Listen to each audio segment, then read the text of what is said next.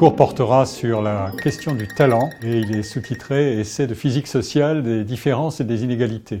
Le vocabulaire du talent euh, s'est beaucoup diffusé euh, euh, dans la société contemporaine depuis une vingtaine d'années. On a un, monde du travail qui s'est modifié vers l'injection massive d'innovation dans le monde industriel. Il valorise ou même survalorise des qualités cognitives et des qualités d'invention. Regardez aujourd'hui ce qu'est la, la, la, valeur d'un ingénieur de haut niveau ou d'un euh, programmeur ou d'un ingénieur informaticien dans la Silicon Valley, euh, les les qualités qui sont recherchées ont des prix absolument faramineux.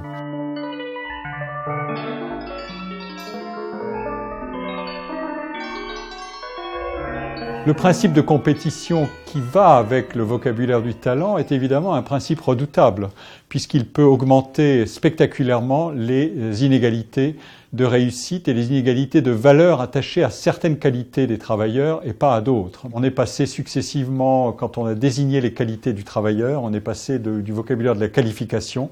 Euh, je dois occuper tel poste, de quelle qualité ai-je besoin On est passé ensuite à un vocabulaire de la compétence, qui était d'additionner euh, des savoirs, mais aussi des savoir-être.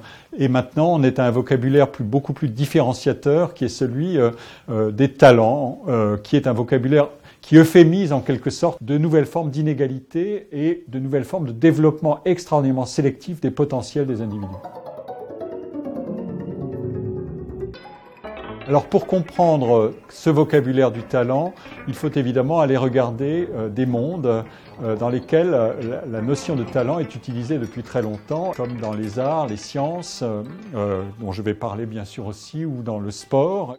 Le talent est une chose qui est indéfinissable parce qu'il correspond à une multiplicité de propriétés. Vous pouvez décrire des qualités euh, d'imagination, d'accumulation d'expériences personnelles pour maîtriser la variabilité des situations de travail, mais vous ne connaissez pas le dosage exact de ces qualités-là. Et ce qu'on appelle le talent, c'est ce dosage mystérieux euh, qui est indexé en outre sur ce qu'on recherche le plus, c'est-à-dire l'originalité et la créativité. Et régulièrement dans la littérature managériale, on s'acharne à dire mais on, a, bien affaire à euh, toute une technologie de management du talent, mais on ne sait pas exactement ce que c'est que ce talent. Le vocabulaire du talent, euh, histoire très longue, euh, qui remonte par exemple à la parabole du talent, célèbre parabole de l'Évangile. Le maître donne à ses serviteurs, à chacun de ses serviteurs, une, somme d'argent, euh, cinq talents au premier, deux talents au deuxième et un talent au troisième. Et après un certain temps, le serviteur qui a reçu cinq talents revient et le maître lui dit Qu'en as-tu fait? Eh bien, j'en ai, je les ai transformés en 10 talents. J'ai gagné 10 talents grâce à ce que euh, vous m'aviez donné au départ. Euh, le deuxième serviteur revient avec 4 talents et le troisième serviteur avec un talent. Et évidemment, le maître est furieux contre le troisième serviteur parce que le troisième serviteur n'a rien fait de sa dotation. Et voilà la matrice de l'argument. La matrice de l'argument, c'est vous avez une dotation et ensuite c'est à vous d'en faire quelque chose. Et la question est, Qu'est-ce que c'est que cette dotation initiale? Alors, dans la formule de la parabole du talent, c'est une version extrêmement simple. On vous donne quelque chose et c'est à vous de le développer.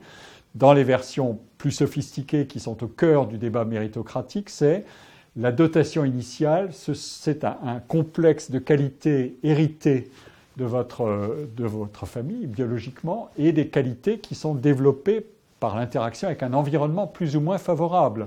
D'où l'idée que Évidemment, dans l'idéal, les chances de développer des qualités personnelles dont vous êtes doté devraient être des chances équivalentes pour tous.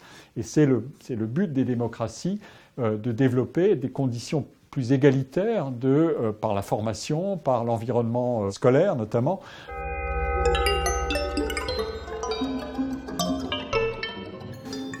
Ce qui se transforme aujourd'hui, c'est deux choses. Premièrement, les individus en quelque sorte connaissent mieux l'équation euh, du prix de, l'effort éducatif. Les parents, la, société, les, écarts se créent très tôt. Et on le sait.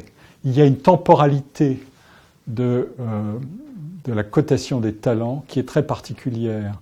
Les choses se font très vite. Celui qui est parti tôt va obtenir un avantage de plus en plus grand et les écarts de situation vont devenir considérables alors même que les distributions de qualité initiale pouvaient être très proches.